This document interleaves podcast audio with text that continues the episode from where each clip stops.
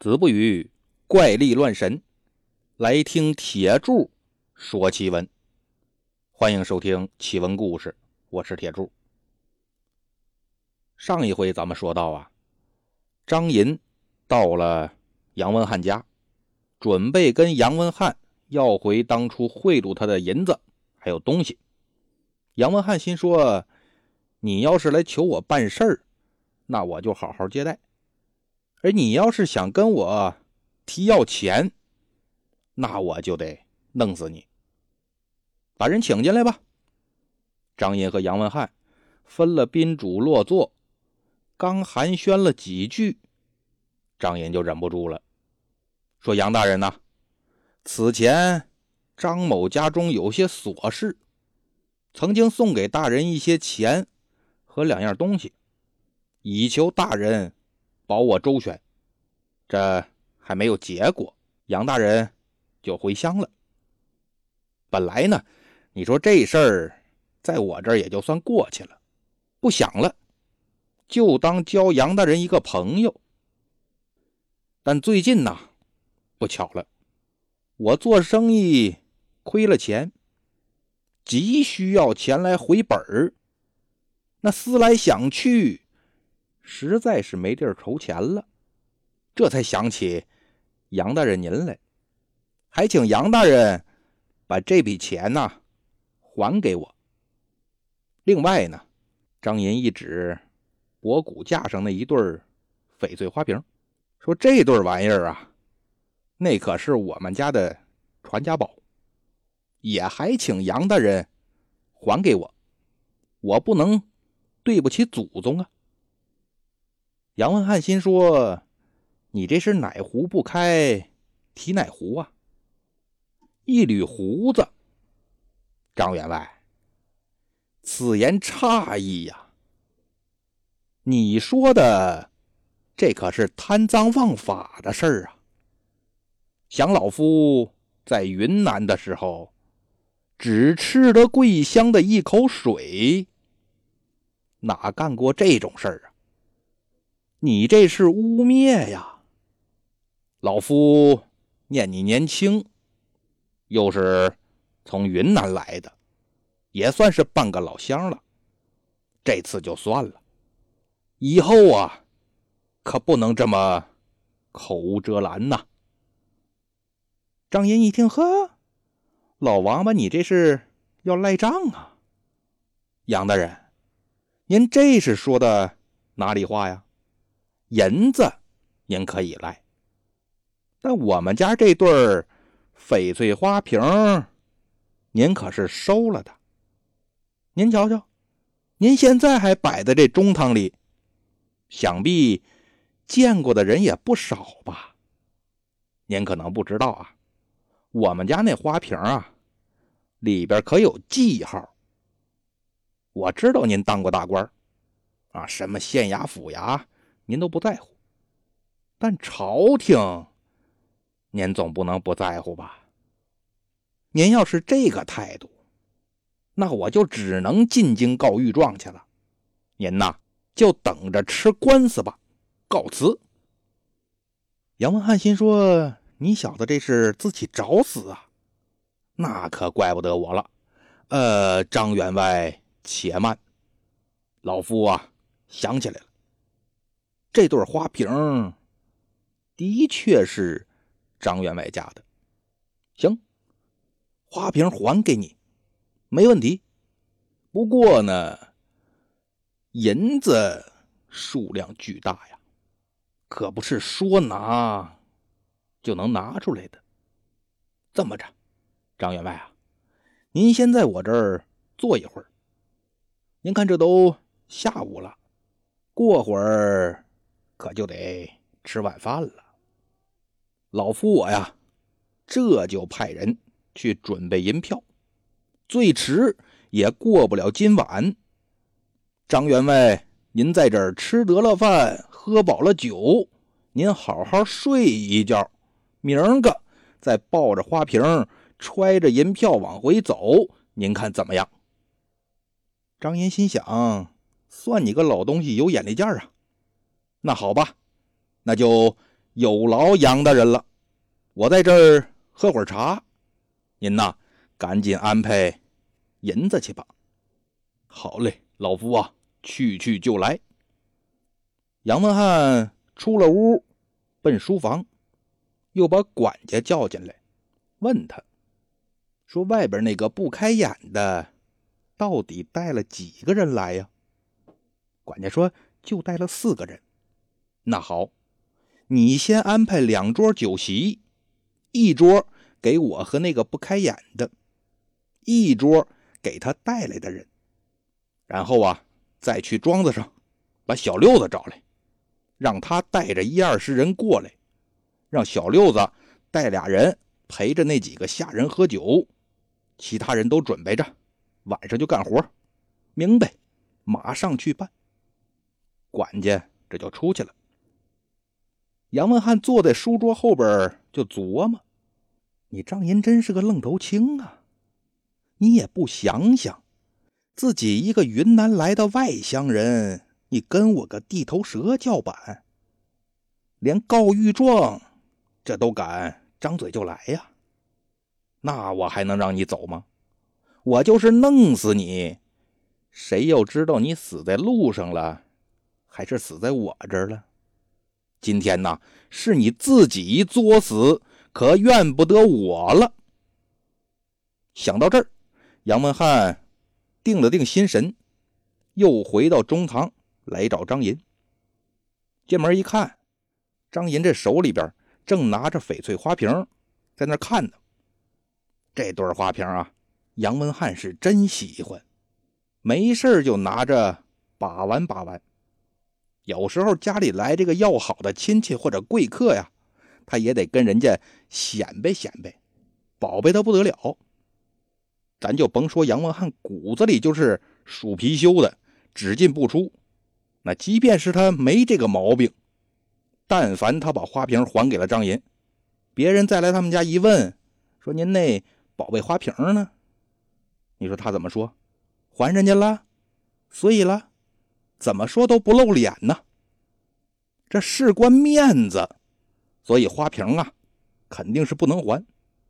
钱那就更不用说了，五千两，那可是一笔巨款呐。上边又没写着你张银的名字，你既没借条，又没收据，凭什么跟我要啊？所以说杨文翰呐，压根儿就没打算还钱还东西。他唯一怕的，就是真去京城告御状。本来他这名声就不好，这要是真告了御状，肯定一堆人等着弄死他。这会儿，杨文翰看见张银在那儿把玩花瓶，心里边更不舒服了。心说：“我平时拿这花瓶，最次也得洗手焚香啊。”你可倒好啊，伸手就摸，赶紧就往屋里走。哎呦呦呦呦！我说张员外呀，不是说好了这花瓶明个就给你带走吗？您也不用急这一时三刻呀，先放那先放那咱俩呀聊会儿天儿。酒菜我已经让人去准备了，咱爷们儿也有年头没见了。哎，一会儿一起好好喝点儿。他这一边说话。一边就把花瓶啊从张银手里边拿过来，端端正正的又放到波骨架上，心说：“我明天可得好好擦擦这花瓶，这都让他弄脏了。”张银呢也是活该倒霉，听杨文翰这么一说，还真以为自己吓唬住了杨文翰，心说：“既然你这么客气，那我也没必要吹胡子瞪眼。”咱好商好量，哎，还是朋友。俩人呢，就在这儿不咸不淡的聊着天基本上也就是云南的风土人情啊，这几年有什么变化呀？外边生意好不好做呀？这聊了一会儿天眼瞅着天色渐晚，管家进来了，说：“老爷，酒菜都准备好了，您看什么时候端上来？那赶紧的吧。”我们爷俩这都等着急了，赶紧端上来，我们喝着。哦，对了，张员外带来那些人也得安排好啊，别慢待了人家。管家说：“老爷您放心，那边啊已经喝上了。”嗯，好，告诉小六子一定要陪好。哎哎，老爷您放心，这就呼呼啦啦上菜上酒，俩人就开喝了。杨文翰是存心要灌醉这个张银，张银呢就跟缺心眼似的，以为杨文翰真是服软了，一大笔钱和花瓶这就又回来了，心里倍儿高兴。所以说人家劝酒啊，他就喝，没到一个时辰，张银就喝桌子底下去了。杨文翰一看，得这位算是喝美了啊，赶紧把管家叫进来，我说。他带来那四个人怎么样了？嘿，那四个一见着好酒好菜都没用小六子劝，自己人跟自己人就喝高了，现在正趴桌子上睡呢。成了，告诉小六子动手。不过呀，别脏了我这宅子，送红花场去，让他们当肥料。得嘞，您放心，我这就告诉小六子去。这小六子先带着俩人过来扶张银，张员外，您踏踏实实的啊，我们送您去卧房休息。哎哎哎，这胳膊给我，这胳膊给我，来来来来来，走走走走。俩人架着张银，这就往出走。那边呢，十来个人也是俩人一个，架着张银带来那仆人，就奔了红花场了。赶等到了红花场。早已经有人在僻静地儿挖好了大坑，一帮人来到大坑边上，张银他们几个被凉风一吹，这就有点醒酒的意思了。张银抬眼皮一看，这怎么在大田里头啊？不是说送我们回卧房吗？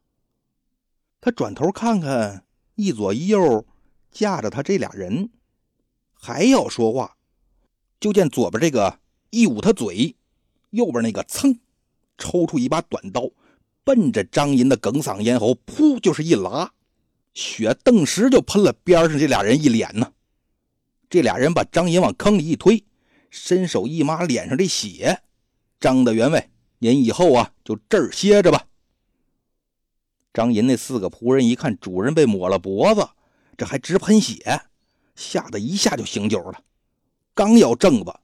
边上那人呢，如法炮制，噗噗噗四刀，然后往坑里一推，就送他们呢，跟张银会合去了。这边填土的填土，擦刀的擦刀，这可怜了张银主仆五人呐，痴心妄想着拿回巨款，没想到最终是命丧红花场。过了有将近一年，张银他们家呀。感觉出不对劲儿来了，他媳妇儿就把俩儿子叫过来，说：“你们的爹去成都要债，按理说这一来一回，最多也就一两个月。就算他想在外边玩一玩，有个半年也回来了。但现在走了一年多还没回来，连封信都没往回写。我猜呀，要么……”就是在外边玩高兴了，不想回来了；要么呢，就是出事儿了。你看你们俩也十七了，都是大小伙子了，娘啊，给你们拿点盘缠，你们去趟成都，看能不能找着你们那个没良心的爹。那就走吧。老大张真，老二张琼，这就打点行囊，奔了成都了。你甭说在那个年月。就是现在，通讯这么发达的情况下，你光知道一个人在哪个城市，没联系方式，那也很难找着他。所以说，老大老二到了成都啊，满大街打听，足足是打听了半个多月，也没提，也没打听着认识张银的人。哥俩一商量。哥俩一商量。都累了这么多天了，那也得放松放松啊！上哪儿放松呢？咱哥俩呀，逛窑子去吧。这都说窑子是好地方，咱还没去过呢。说不准咱爹呀就在窑子里呢。要不怎么说这是张银亲生的呢？这爷仨爱好啊都一样。俩人这冥冥之中就踏着父亲张银的脚步，来在了青楼一条街，找了两个十五六岁的小姑娘，领回客栈，就该干嘛干嘛去了。一连是玩了七八天，早都把找爹这事儿啊给忘了。这一天，张老大跟姚姐躺床上聊天，说：“跟你厮混了这几天，也有点够了。”明儿个啊，我就得换人了。姚姐说：“就知道你们云南人看不上我们这样的。按现在话说呀，这就是地域黑，这是开地图炮引战的。所以张老大肯定不乐意了。什么就我们云南人看不上你这样的？你别上升到云南的程度啊！再说了，你什么样啊？我呀，我太小。你们云南人不是？”就爱嫖岁数大的吗？二十七八、三十来岁才好呢！放屁！哪来的歪理邪说？嘿，真事儿！前几天我还听一个大伯说呢，去年有个云南人来我们这儿，想要逛窑子，给他介绍岁数小的不要，非得要岁数大的。后来呀，就把他领到红玉家去了。那个红玉跟我娘可是一辈儿的呀。那云南人跟他过得火热呀，在他身上。那是花了不少钱呢，所以后来我们这就传开了，说云南人就爱找岁数大的嫖，真他娘的放这屁字还没说出口呢，张老大一下就愣了，心说去年云南人，这莫不是我爹吗？你等会儿，你说那个云南人他姓什么叫什么长什么样啊？这我上哪知道去？尤大白跟我们说的时候啊，那是闲聊，我们就当个笑话听。谁还在乎他姓甚名谁呀？哎，这事儿可玩笑不得啊！我跟你实话说吧，我和我兄弟这次来成都，那就是为了找人。你说这个人好像就是我们要找的，你赶紧告诉我，你这个尤大白在哪儿呢？我得去找他问问去。他呀，他一天神龙见首不见尾的，有时候天天能见着。有时候啊，十天半个月都见不着。那既然你想找人，你直接问红玉不就得了吗？找尤大白干嘛呢？张老大一拍脑袋：“是啊，那赶紧的吧。”就跟姚姐啊要了红玉家的地址，匆匆忙忙穿好了衣裳，也不跟弟弟说，自己一路小跑就奔了红玉家了。到了红玉家，啪啪啪一打门，丫鬟出来开门，喊了一声：“客来了。”张老大抬脚就进门，红玉呢，听着外边有人喊，也从屋里边走出来，到门口准备迎接。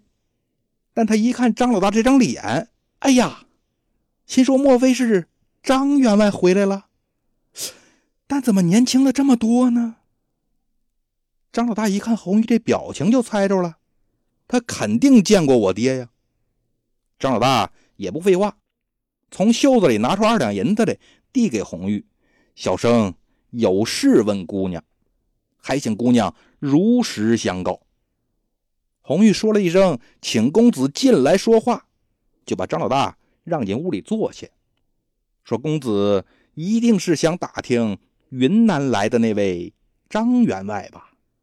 张老大说：“对，张员外呀，是我爹。一年前到成都来，一直没回去，也没个信儿。”所以这次呢，我是专程来找他的，还请姑娘告知他的去处。红玉点点头，嗯，张员外在我这儿的确是住了一阵子。后来呢，他跟我说要去新都要一笔债，说一两天就回来，把行李先放我这儿。但不知道为什么一走就没再回来，行李我也不好扔，所以呢，就放在丫鬟住那偏房里了。刚才我正在午睡，突然就做了一个梦，梦见张员外推门走进来，说债要回来了，来我这儿还要住些个日子。我还没等答应他，你这敲门的声啊，就把我吵醒了。我看呐，这是冥冥之中自有定数。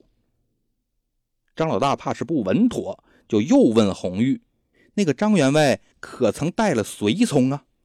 红玉点点头，的确是带了四个随从，但随从呢也没回来。如果公子觉着不放心，我让丫鬟把张员外留在这儿那行李拿来给您看看。您自己家人的东西肯定是认识啊。张老大一拱手，那就有劳了。等丫鬟把东西拿过来，还没开包呢，张老大就认出来了，这就是老爹张银的东西呀。打开来一看，里边都是些随身衣物和张银常看的书。还有一些个杂七杂八的小玩意儿，哎，基本都是张银的东西。张老大把东西重新包好，又问红玉说：“我爹走的时候有没有说他去新都哪儿啊？”那他没说，只是说呀，去新都要债，而且是一笔五千两银子的巨债。张老大心里边一合计：“是的，五千两银子。”那的确是杨疯子黑了我们家的，这事儿我听我娘说过。看来呀，杨疯子没在成都，而是在新都。那这么说，我们兄弟俩就得奔趟新都了。想到这儿，张老大对着红玉一拱手，感谢姑娘，我这就去新都找我爹去。东西呢，我就先拿走了。红玉说：“找人要紧呐，那我就不送你了。见着你爹。”帮我带个好。张老大心说：“那我可不能带呀，要不我爹要回那钱，可就都跑你这来了。我和我弟弟可就没钱玩了。”心里这么想，嘴上可不能这么说啊。那感谢姑娘相助，姑娘的好意我一定带到。说完呢，张老大赶紧跑回客栈，到了弟弟老二的门前，啪啪啪敲门。老二，老二，别玩了，赶紧起来，赶紧起来！找着了，找着了！屋里边，张老二一听就明白了，大哥呀，这是找着老爹了，赶紧起身穿衣裳，打开门一看，哎，怎么就张老大自己拎着两个大包站在门口呢？咱爹呢？不是找着了吗？嗨，我是说呀，知道咱爹去哪儿了，赶紧吧，收拾东西，咱这就去找。哎哎，好嘞好嘞，你等我一下啊！哥俩这就。打发了姚姐，收拾好东西，直奔新都了。但这一去，杨疯子算是活到头了。好了，今天的故事就到这里了，咱们下集接着说。